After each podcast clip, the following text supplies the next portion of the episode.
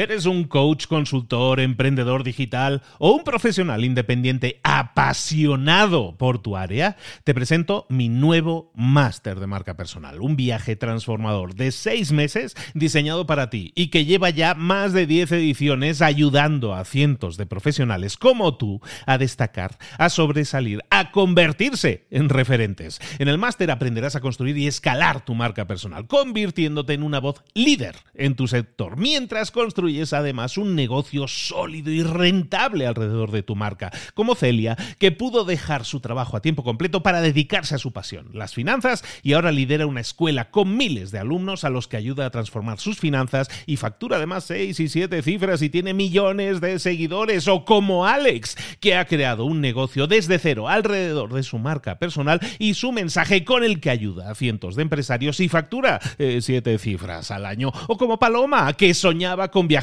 por el mundo y que ahora vive como nómada digital con cientos de miles de seguidores y más de 17.000 alumnos. Gracias al máster, su sueño pasó de ser una idea a una realidad rentable y reconocida.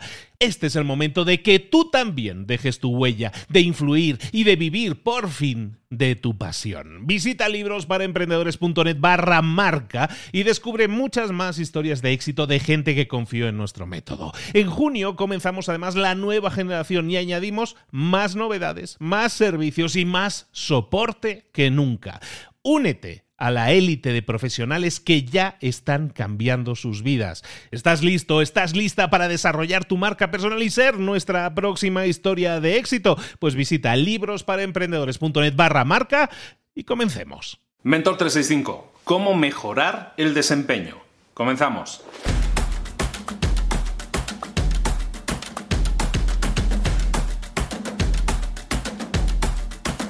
Ayer veíamos las siete áreas claves en las que una persona se tiene que concentrar, sobre todo un gerente, un directivo se tiene que concentrar sobre todo en esas áreas y trabajar y fundamentalmente hacer crecer esas áreas.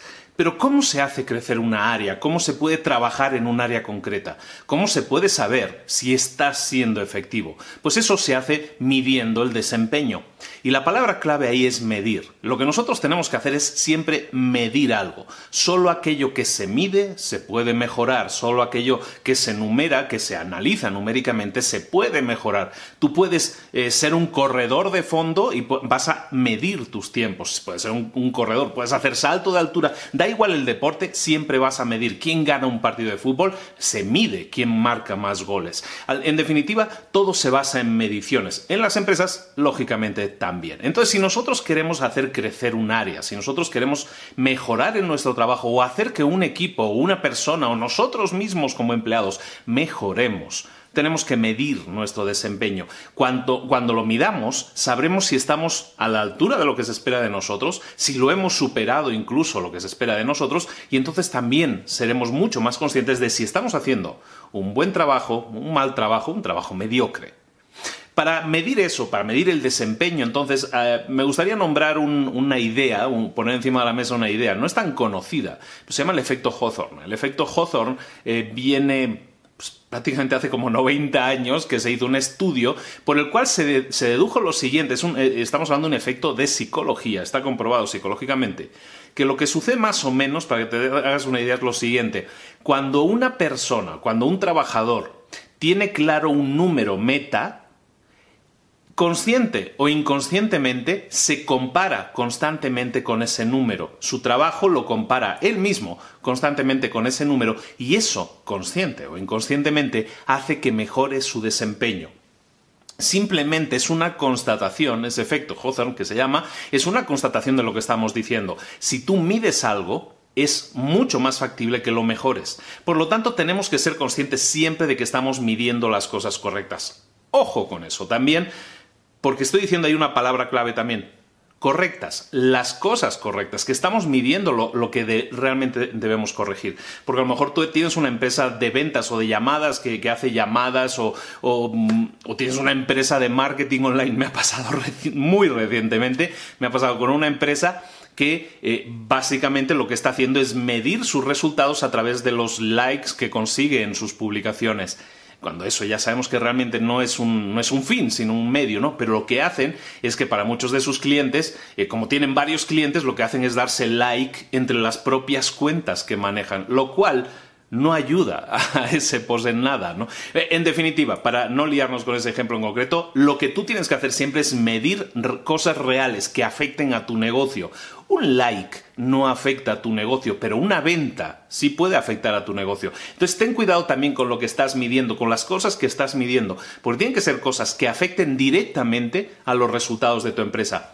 Un like, hablando en ese ejemplo, un like puede mejorar los resultados de una empresa pues habría que estudiarlo. A lo mejor sí, a lo mejor cada mil likes representan para ti X ventas. Pero si eso no lo sabes, si eso no lo mides, no lo puedes saber.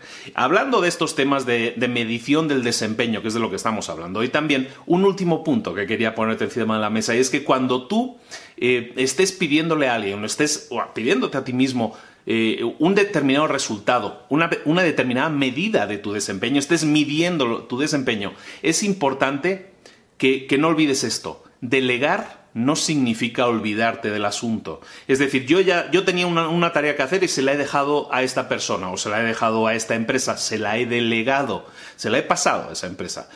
El hacer eso no significa que te olvides de ella. Esa tarea sigue siendo tu propiedad y es tu propiedad también, tu responsabilidad estar supervisándola saber si están haciendo lo que deberían estar haciendo y si no lo están haciendo, supervisarlo rápidamente para detectar el problema. Esto precisamente me pasó con esa, con esa compañía de, marketing, con esa empresa y pues al estar encima de ellos me di cuenta inmediatamente de los errores que estaban cometiendo, entonces decidimos ya eh, dejar de trabajar con ellos. El tema es el siguiente, si no lo mides no podrá mejorar y si no mides lo que es adecuado medir, tampoco vas a tener buenos resultados. Y por último, tienes que saber que cuando delegas no puedes olvidar, tienes que estar siempre supervisando lo que hacen las otras personas para saber si su desempeño está alineado con lo que se espera de esa tarea. La tarea del día, hablando de tareas, entonces es que pongas en práctica esto.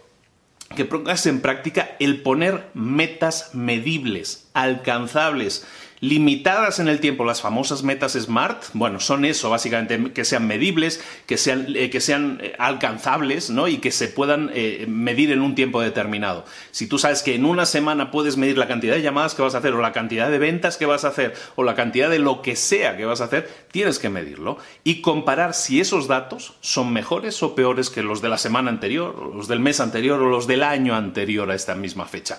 Eso es lo que tienes que estar trabajando, porque al medirlo, te vas a dar cuenta si la flecha sube o la flecha baja. Si no lo mides, nunca te vas a dar cuenta. Es que a mí me parece que la empresa va bien. Nunca lo puedes saber con seguridad a menos que lo estés midiendo. Por lo tanto, la tarea del día es esa. Empieza a medir todo aquello en lo que quieras mejorar. Empieza a medirlo. Y recuerda, mide siempre también las cosas correctas y siempre supervisa aquello que estés delegando para que cumpla con, esos, eh, con ese desempeño, con esas medidas, con lo que tú esperas de que, que esté produciendo esa tarea. ¿De acuerdo? Espero que le pongas muchas ganas. Es una tarea importante, es una clave básica para que los resultados de tu empresa, de tu emprendimiento o de tu propio trabajo, de tu propio empleo, mejoren notablemente. Vas a ver que sí. Ponte las pilas, eh, ponte en marcha, pasa a la acción. Y mañana te espero a la misma hora, ya sabes, aquí. Eh, si me sigues ya en un canal de YouTube, pues ya lo vas a saber. Te aparece una, una notificación diciendo ya hay nuevo vídeo, perfecto. Si no lo has hecho, suscríbete al canal, dale a la campanita y vas a estar pendiente y vas a saber cuándo nosotros estamos publicando. De hecho, publicamos todos los días. Se llama Mentor 365 porque los 365 días del año estamos ahí contigo proponiéndote ideas que te sirvan para mejorar tu crecimiento personal y profesional y también el de tu empresa, claro que sí. Un abrazo de Luis Ramos, nos vemos mañana aquí a la misma hora. Saludos, hasta luego.